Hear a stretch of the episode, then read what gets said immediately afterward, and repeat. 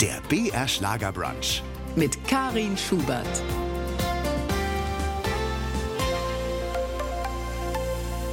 Mikrofon im BR Schlagerbrunch heute die Karin Schubert. Hallo zusammen zu zwei Stunden, in denen wir eintauchen in das Leben eines prominenten Radio- und Fernsehmoderators, der seit neuestem auch Autor ist und die Höhen und Tiefen seines mittlerweile fast 50-jährigen Lebens in ein Buch gepackt hat.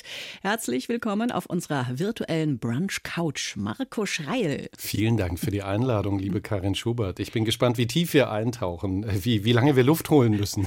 Ja, mal, mal gucken, wie viel Luft da ist und wie viel Sie bereit sind, dann auch preiszugeben. Ja. Sie sind ja als langjähriger Moderator großer Fernsehshows bekannt, von Deutschland sucht den Superstar bis zur Verleihung des Deutschen Fernsehpreises. Sie waren viel als Sportmoderator auch unterwegs, aber Sie machen auch heute noch viel Radio, sogar auf Deutschlandfunk Kultur. Ist ja echt ein breites Spektrum. Auf welcher Bühne in Anführungsstrichen fühlen Sie sich am wohlsten? Das Schöne ist, dass ich sagen kann, dass ich mich auf jeder Bühne, auf der ich mich bewege, sehr wohl fühle. Weil, so wie Sie es gerade erzählt haben, ich schon das Glück hatte, so viele schöne Sachen machen zu dürfen, ich echt machen kann, was mir Freude macht. Und das ist super. Also damit bin ich auf die Sonnenseite im Leben gefallen. Alles, was ich mache, ob es dieses äh, kleine Gespräch ist, das ich irgendwie über zwei oder fünf Minuten im Radio führe, oder ob es diese 120 Minuten Live-Show im Fernsehen ist, alles mache ich mit sehr viel Freude und sehr gern. Immer als Freiberufler unterwegs, mal bei RTL, mal beim ZDF, dem MDR oder auch beim Hessischen Rundfunk. Das ist sicher abwechslungsreich, aber ich stelle mir das auch sehr anstrengend vor, oder? Man wird ja auch nicht jünger. Das ist tatsächlich so. Also dieses Wort setzt sich ja zusammen aus frei und beruflich. Und das Blöde ist, wenn man Freiberufler ist, dann sorgt man immer dafür, dass die zweite Einheit dieses zusammengesetzten Worts sehr intensiv bespielt wird, dass man also immer beruflich ist und ganz selten mal echt entspannt frei hat.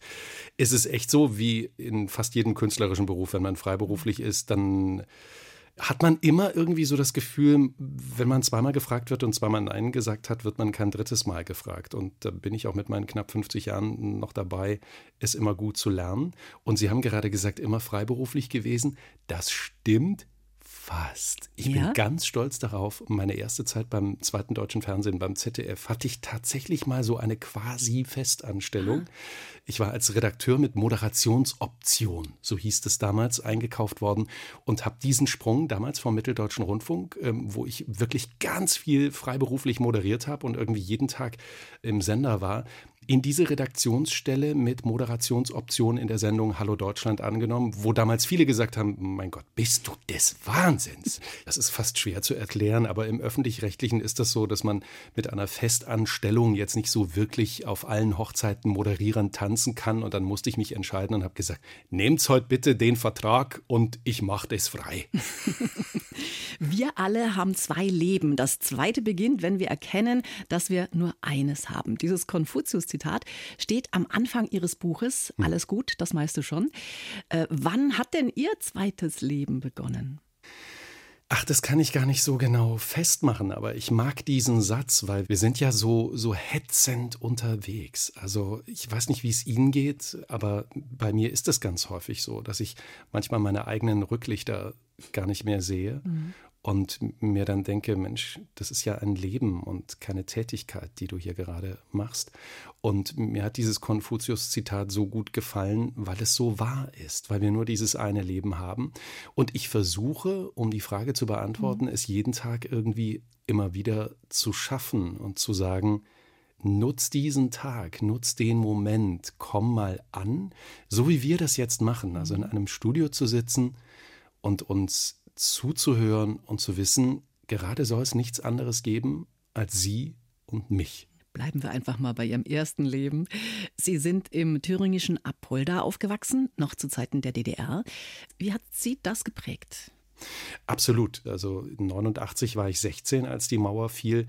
Und von daher habe ich alles, was mit der DDR zu tun hat, schon sehr bewusst wahrgenommen und konnte mir damals auch schon zu vielen Dingen, nicht zu allen, zu vielen Dingen eine Meinung bilden.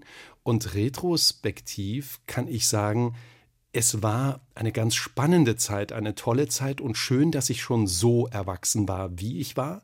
Und auch schön, dass ich noch nicht zu erwachsen war, dass ich in der DDR so äh, verhaftet in Anführungsstrichen, so ähm, fest zementiert war, dass ich äh, mich nicht mehr verändern konnte. Also ich glaube, ich bin genau im richtigen Timeslot zur Welt gekommen, um beide Systeme, das System der DDR und das System des wiedervereinigten Deutschlands, sehr bewusst wahrzunehmen. Ich denke, es ist aber sicherlich was anderes, wenn man im thüringischen Apolda aufwächst oder in Berlin das Ganze miterlebt hat, oder? Das glaube ich auch, ja. Also es dauerte auch eine Weile, bis diese Welle der Revolution und die Welle des Aufstands bei uns, man muss einfach sagen, Apolda ist dann doch sehr provinziell, angekommen ist. Und ich kann mich daran erinnern, als äh, unsere Montagsdemonstrationen dann auch losgingen, als wir das in Apolda den Leipzigern nachgemacht hatten, dass meine Mutter mir das verboten hatte und gesagt mhm. hatte, ich habe Angst um dich, ich möchte das nicht. Mhm.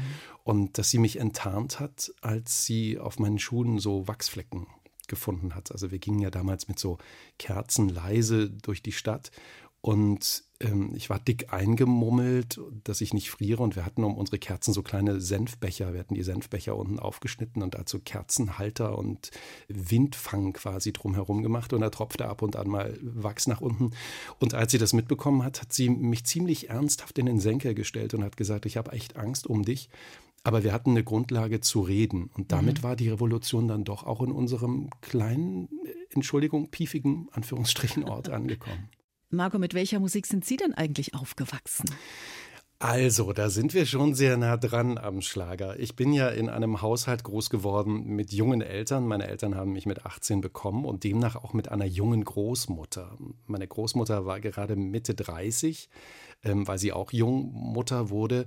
Und mit Roger Whittaker hm. bin ich quasi groß geworden, weil Oma, also diese junge ältere Frau, das Radio laut gemacht hat, wenn er lief. Und ich weiß noch genau, wann immer irgendeine große Party in der Familie war, wo so eine Location gemietet wurde, weil irgendetwas ganz Besonderes gefeiert wurde wurde Roger Whittaker auch gespielt und darauf habe ich Disco Fox gelernt. Meine Großmutter hat mir das mit diesem zwei links, einen rechts und dann dreh mal deine kleine dicke Oma schön schnell im Kreis. Das hat die mir zum Beispiel echt auf Roger Whittaker Musik beigebracht. Also ich bin dem Herrn für ewig dankbar. Das stelle ich mir jetzt wirklich bildlich vor. Abschied ist ein scharfes Schwert oder irgendwie sowas. Das ging immer eins, zwei, Tapp, eins, zwei, Tapp. Schön.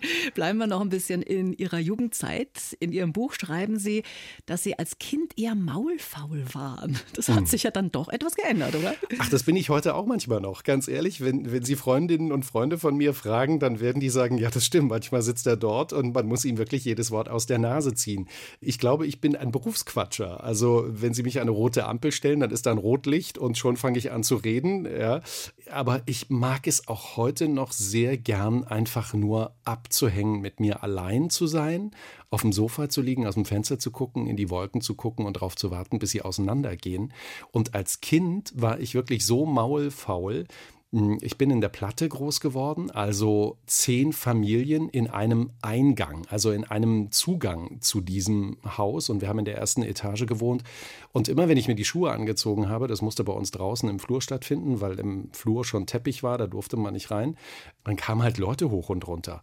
Und meine Mutter hat mich dann irgendwann immer nur so ganz streng angeguckt, so wenn Augen Augen treffen im Sinne von Sag guten Tag. Mhm. Und da sind die Leute an mir vorbeigegangen. Das hat sie dann wirklich eingefordert. Auch irgendwann, als die Leute auf der halben Treppe waren, zu sagen, sagst du bitte guten Tag? Und dann, Tag, Tag.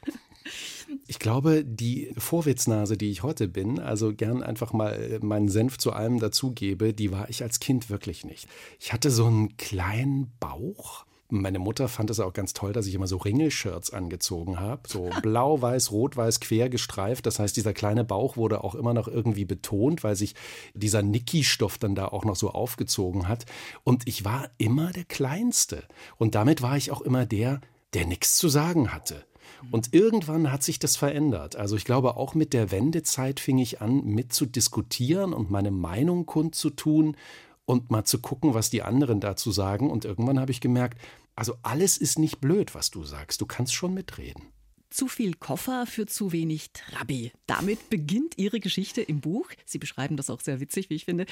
Ist es nur rückblickend so skurril oder hatten Sie schon viele solcher Erlebnisse?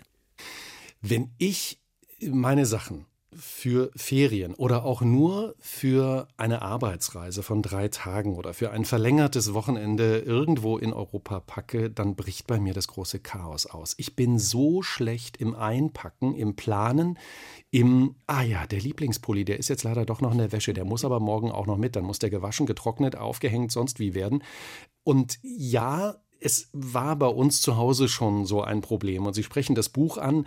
In Alles gut, das meiste schon, fange ich an mit der Balkonszene ganz anders, die es bei uns wirklich jeden Sommer wieder gab. Mein Vater stand am geöffneten Kofferraum auf der Straße, Trabi-Kofferraum auf. Mutter stand auf dem Balkon. Also da trafen sich Romeo und Julia. Und Julia hat von oben kommandiert, dass Romeo dort unten doch das mit dem Koffer-Tetris hinbekommt, nämlich einen Koffer reinzupacken, den nächsten dran zu schieben, festzustellen, es geht nicht und was anderes zu zu versuchen. Und mein Vater hat es jeden Sommer wieder probiert, hat es jeden Sommer wieder nicht geschafft. Meine Mutter ist fast jeden Sommer wirklich von dieser Empore, vom Balkon heruntergestiegen, hat es gemacht. Und wir alle haben am Ende ganz tief ein- und ausgeatmet und waren froh, dass es geklappt hat, dass es bloß ein Happy End gab dort auf der Straße.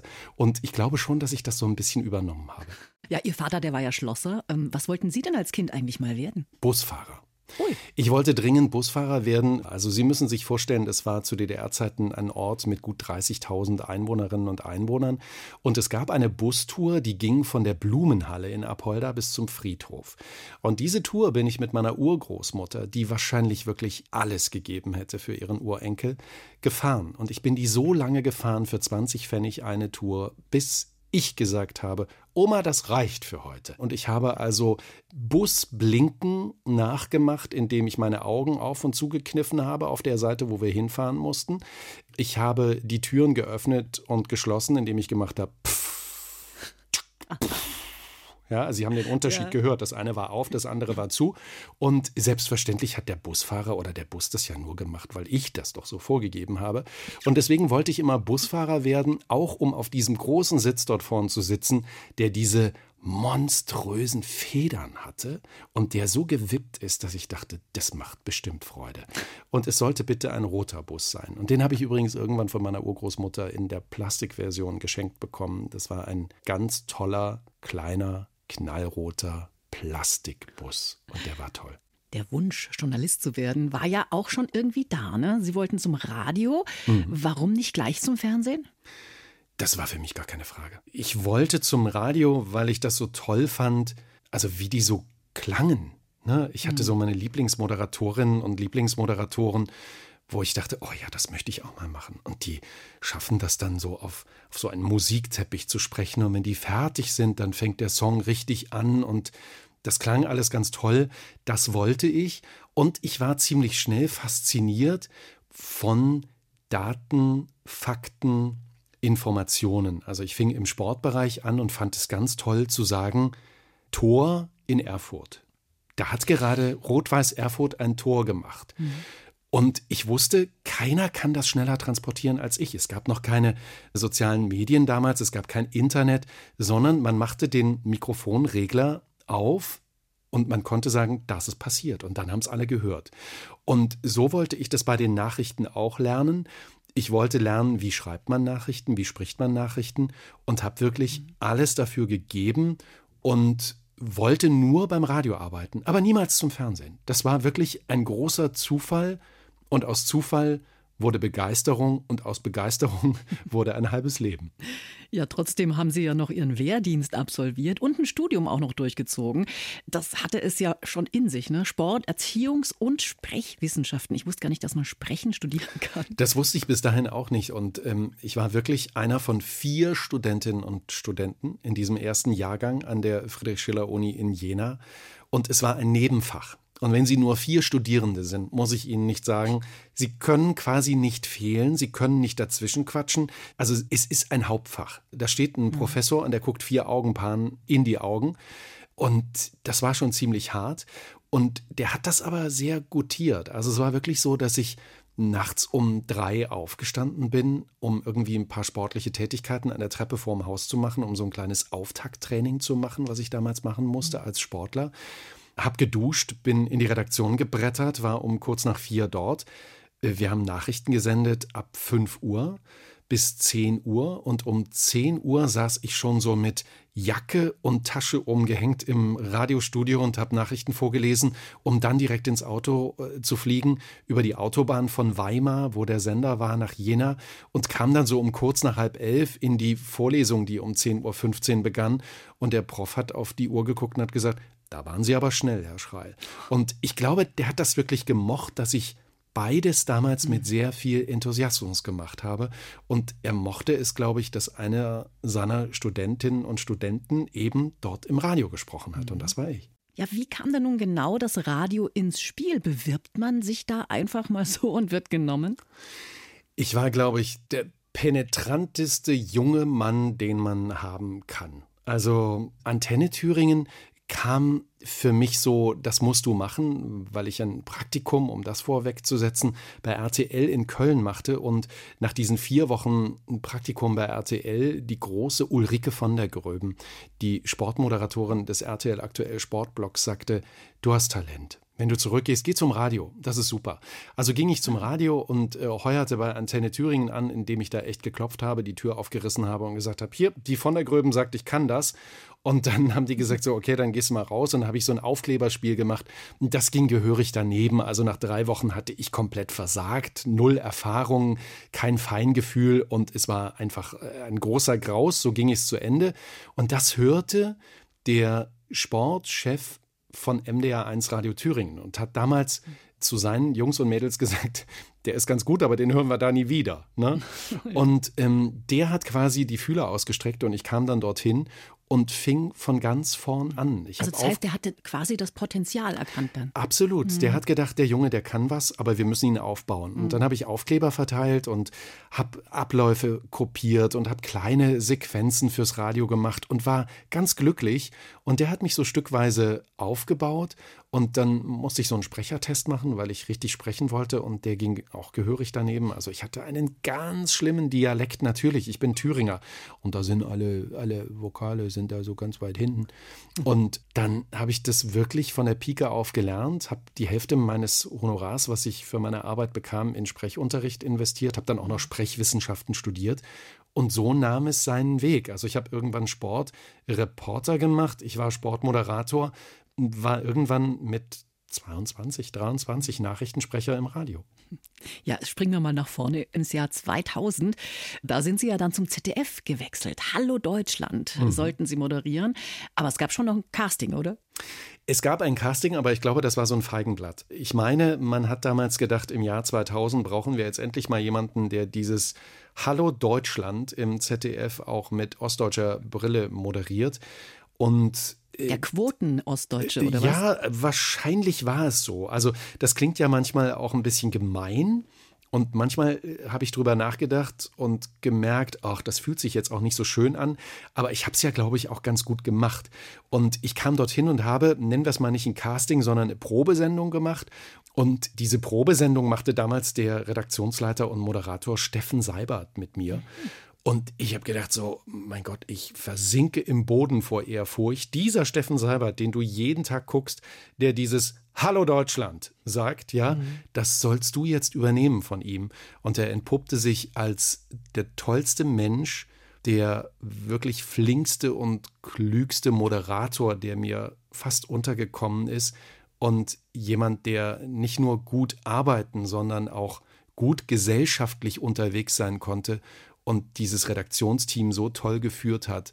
Und ich durfte in seine Moderationsposition schlüpfen und er hatte sehr, sehr große Fußabdrücke hinterlassen. Und für mich war es jeden Tag Arbeit, meine Füße in Stückchen in diesen Abdrücken wachsen zu lassen.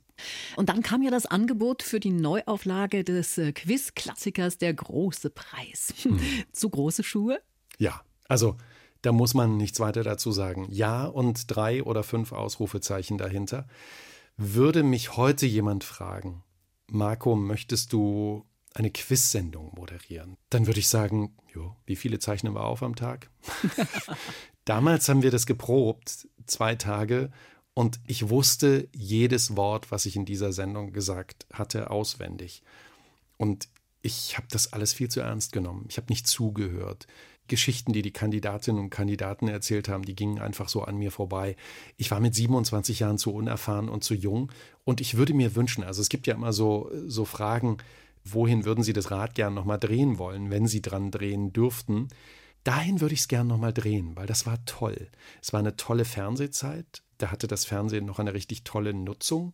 Es war eine tolle Redaktion, es war ein tolles Format und ich würde es total gerne toll ausfüllen. Also das habe ich damals nicht gepackt. Seit 2017 haben Sie auf WDR 2 auch eine eigene Radiosendung, mhm. die äh, Sonntagsshow mit Marco Schreil. War das ein lang gehegter Wunsch? Ganz ehrlich, nein, war es nicht. Ich habe einige Zeit den Nachmittag auf WDR 2 am Sonntag moderieren dürfen. Die Fußballsendungen am Sonntag finden ja noch Zweitliga- und auch Erstliga-Bundesligaspiele statt. Und irgendwann fragte man mich, kannst du dir vorstellen, den Vormittag zu übernehmen?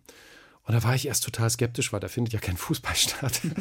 und dann habe ich gedacht, okay, dann muss ich ja auch diese ganzen soften Sachen machen. Also ein Quiz und ein bisschen über dies reden und über das reden. Und dann habe ich gedacht, ach komm, mach das mal. Das ist, wenn du es irgendwann vielleicht angenommen hast, eine schöne Sache. Und ich bereue keine Sekunde, weil ich das seit 2017 wirklich, also ich möchte sagen, von 53 Sonntagen mache ich es 50. Und ich muss Ihnen ja nicht sagen, wir bewegen uns gerade in dieser Radiozeit. Mhm. Man sitzt vorm Radio und hört etwas intensiver, bewusster, entspannter zu.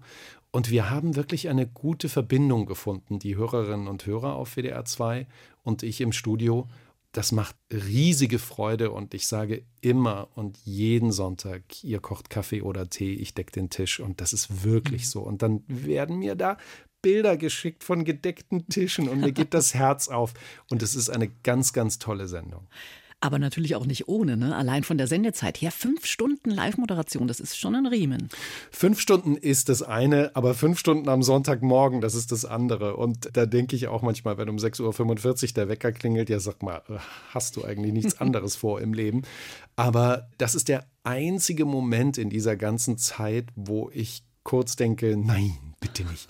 Aber schon allein, wenn ich die Espressomaschine angeschmissen habe und unter die Dusche gestiegen bin, dann freue ich mich total aufs Fahrrad zu steigen. Das ist für mich ein Ritual, am Sonntag mit dem Fahrrad zum Sender zu fahren, kurz zu gucken, was so rechts und links ist und es ist alles so entschleunigt und man dann im Frühsommer oder im Sommer unterwegs ist mit dem Fahrrad, dann zwitschert es hier und dann laufen so ein paar Gänse vom Weiher über die Straße.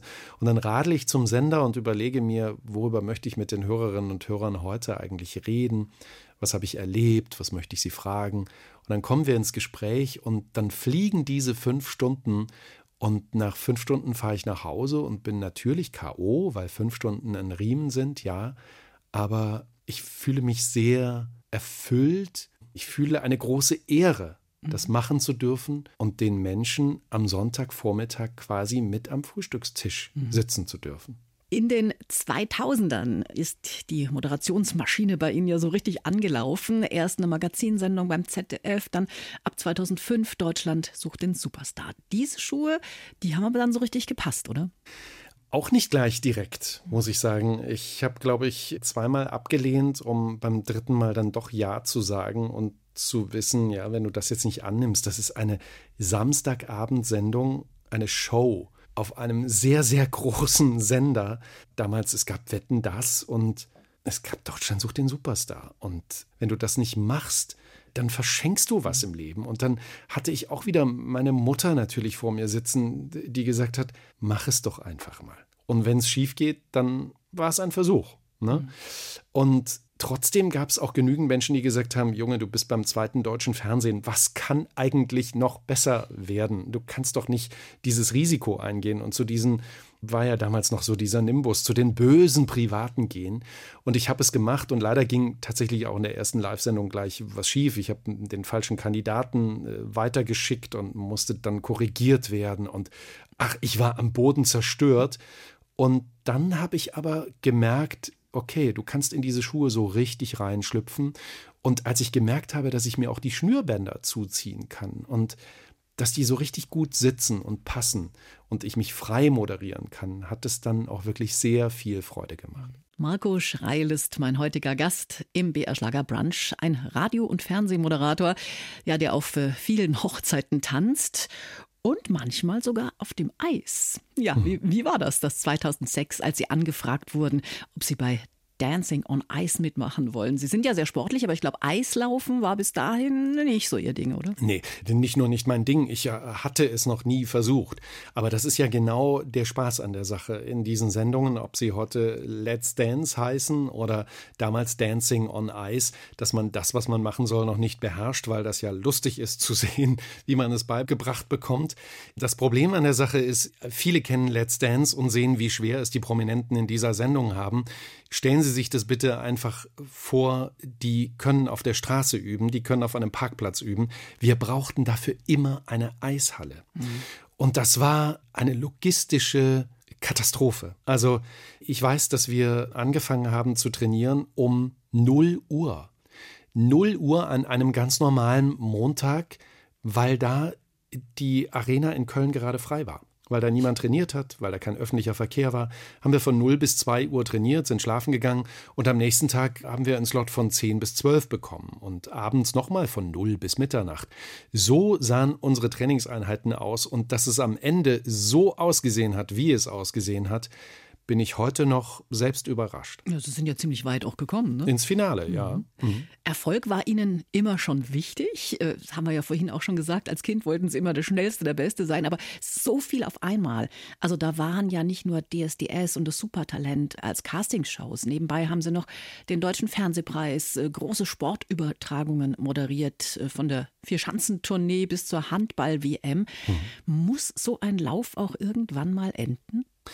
Muss nicht, aber zwangsläufig, das ist so wie, ja, wie ein Riesenrad. Irgendwann steht man da ganz oben im Zenit und man weiß, dieser Weg, der da gerade hochging, der geht auf der anderen Seite auch wieder runter.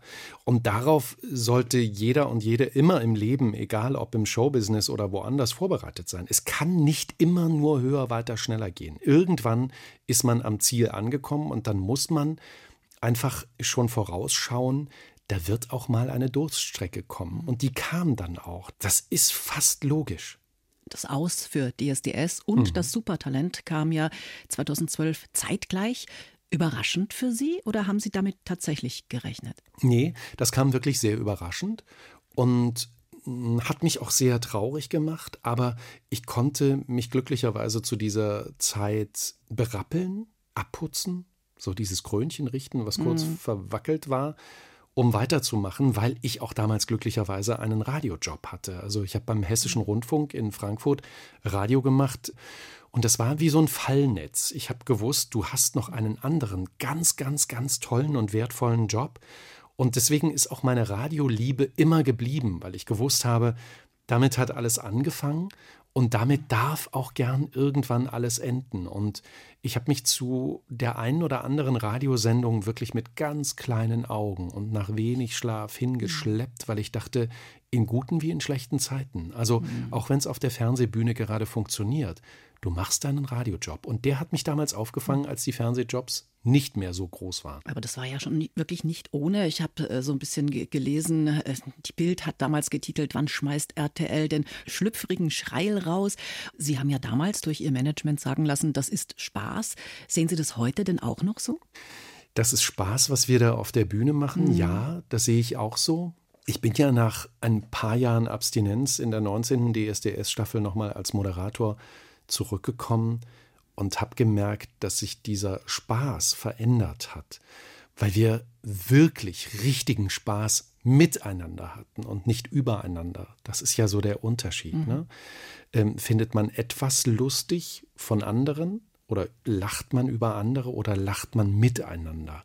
Und das habe ich für mich gelernt, auch in dieser 19. Staffel von DSDS, in der wir sehr viel Spaß oder ich sage gern Freude miteinander hatten. Dann ging es ja richtig los mit einer Schlammschlacht. Also wie ging es Ihnen denn damit erstmal, als mal als Selbstdarsteller oder Kleiderständer oder Moderationsmaschine bezeichnet zu werden? Das ist äußerst unschön. Vor allem frage ich mich dann immer, warum? Ne? Mhm. Also warum kann man nicht einfach nur sagen, das, was er da gemacht hat, hat uns nicht gefallen, sondern es musste immer noch stärker an dieser Polemikschraube gedreht Mhm. werden. Und das hat mich sehr, sehr verletzt, hat mich aber auch auf der anderen Seite wieder stark gemacht und mir für meinen Job, für meinen journalistischen Job dieses gewisse Quäntchen Respekt ausgebildet. Also äh, einem Menschen in einem Interview, so wie wir das machen, mache ich das im Radio ja auch, bei Deutschlandfunk Kultur oder beim Westdeutschen Rundfunk, einem Menschen nahe zu kommen, aber nicht zu nah. Und immer noch dieses Stückchen Freiheit auf der anderen Seite zu lassen. Und diese Freiheit wurde bei mir, von mir zumindest so gefühlt, damals sehr überschritten. Und ja, es ist blöd, wenn man in einem ICE fährt. Damals gab es in dieser schicken ersten Klasse noch so Zeitungsständer. Und wenn die Bildzeitung da drin steckt und man über diesen kleinen Zeitungshalter da so rausguckt und da so steht, wann schmeißt RTL? Und dann habe ich gedacht so, okay, wie schnell muss ich jetzt da vorbeigehen, alle Exemplare auf einmal da rauszuziehen? Das tat weh. Aber es hat mir auch gezeigt, dass ich das doch bitte so nicht machen soll. Also es hat mich auch ausgebildet. Wenn man so eine steile Karriere hinlegt, da gibt es sicher nicht nur Bewunderer, sondern auch jede Menge Neider. Wie lernt man denn damit umzugehen? Ach, da fällt man ein paar Mal auf die Nase und irgendwann ist das wie so ein, das ist wie ein Puzzle. Man setzt A und B und C zusammen und irgendwann sieht man das ganze Bild und ich meine mir einzubilden, heute schneller so diese Dampfplauderer und diese möchte gern Freunde herauszufiltern. Trotzdem falle ich ab und an mal noch auf die Nase. Aber ja, es gibt viele Neiderinnen und Neider und die muss man versuchen zu erkennen, zu akzeptieren. Also das bedeutet ja auch was. Ne? Also wenn jemand neidisch auf einen ist, dann macht man ja etwas auch ganz gut. Und zu gucken, dass man irgendwie äh, unfallfrei drumherum kommt. Wie ging es denn dann eigentlich weiter? Bei RTL waren Sie ja zunächst mal etwas verbrannt. Sie haben dann Shows gemacht, oder? MDR, WDR, also irgendwie kam dann schon wieder sukzessive was. Ja, das war auch ganz schön, weil an dieser Stelle ich gemerkt habe, dass ich dann doch nicht alles falsch mache, sondern dass ich nur an dieser einen Stelle einfach nicht mehr an der richtigen Stelle bin. Und ich habe ganz schöne Sachen gemacht, wirklich im dritten Programm beim Mitteldeutschen Rundfunk so eine kleine Quizshow. Ich habe beim Hessischen Rundfunk das ein oder andere Event gemacht. Also es waren wirklich ganz schöne Sachen. Ich habe beim Westdeutschen Rundfunk wunderschön gemacht. Ich war in Europa unterwegs und ähm, bin mit der Vespa durch Italien geknattert, bin mit dem Kanu über die Mecklenburgische Seenplatte gefahren. Und auch da muss ich sagen, ja, es sind kleinere Brötchen, aber es sind so große Brötchen, dass andere sich danach verzehren. Und ich durfte und darf es machen. Also das Leben war gut zu mir. Und schön, das dann auch zu schätzen zu wissen. Ne? Die vergangenen Jahre waren allerdings privat keine leichten. Ihre Mutter starb 2021 mit 65 Jahren an Chorea Huntington. In Ihrem Buch schreiben Sie von einer gemeinen Krankheit. Was macht denn diese Krankheit so gemein? Gemein ist die Krankheit, weil sie einfach so kommt und man es nicht erwartet.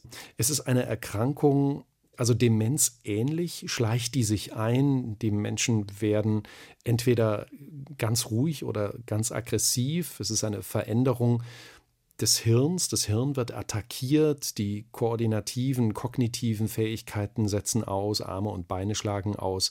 Irgendwann funktioniert das Schlucken nicht mehr so richtig. Ähm, allein klarzukommen funktioniert nicht mehr. Und die Menschen werden immer anders und sie verlieren Vertrauen. Und das ganz Gemeine ist, dass es eine Krankheit ist, die, wenn sie ausgebrochen ist, zwangsläufig zum Tod führt. Und als ich das erfahren habe und mitbekommen habe, war es natürlich das Schlimmste, was mir in meinem Leben jemals widerfahren war. Und wenn wir von gemeiner Krankheit sprechen, sprechen wir dann noch davon, dass es eine erblich bedingte Krankheit ist und die auch weitergegeben werden kann. Die schlichte Frage Alles gut ist mittlerweile eine der beliebtesten Begrüßungsformeln. Aber was bitte soll man darauf antworten? Marco Schreil kann sich an eine Zeit erinnern, in der überhaupt nicht alles gut war, in der ihn die Sorge um seine Mutter fast erdrückte, ihm aber nichts anderes übrig blieb, als trotzdem zu funktionieren und in die Kamera zu lächeln. So steht's im Klappentext zum eben erschienenen Buch von Marco Schreil, meinem heutigen Gast im BR Schlagerbrunch. Beide Elternteile hat er durch Erbkrankheiten verloren. Zwei Erbkrankheiten in einer Familie. Wie gehen Sie jetzt als auch einziges Kind und inzwischen auch schon ja fast 50 damit um? Die Hälfte der Hypothek habe ich zum Glück ziemlich schnell ausschließen können, indem ich mich habe untersuchen lassen und weiß, dass ich also die genetische Mutation im Herzen meines Vaters nicht abbekommen habe, dass da alles in Ordnung ist. Aber zu wissen, dass die Huntington-Krankheit, Korea Huntington, die Krankheit, an der meine Mutter wirklich, naja, nicht gestorben, sondern zugrunde gegangen ist, muss man einfach sagen, dass die auch in mir zu 50 Prozent schlummern kann, das ist eine heftige Hypothek. Und mit der gehe ich an manchen Tagen sehr gut um. Und es gibt Tage, da bin ich sehr, sehr mh, hm, fragil und hinterfrage sehr viel und möchte es eigentlich wissen. Und dann gibt es wieder den nächsten Tag, glücklicherweise, wo ich die Sonne sehe und wo das Glas mehr als halb voll ist und ich mir denke, heute ist so ein schöner Tag, heute verdirbst du dir den nicht. Und das ist auch schön so bei so einer Rückschau auf das bislang gelebte Leben, da besinnt man sich ja auch wieder wahrscheinlich auf die schönen Zeiten mit den Eltern, vielleicht auch überraschende Momente. Wie war denn das für Ihre Eltern, als Sie mit 30 damit rausgerückt sind, dass ja mit Enkeln eher nicht zu rechnen ist?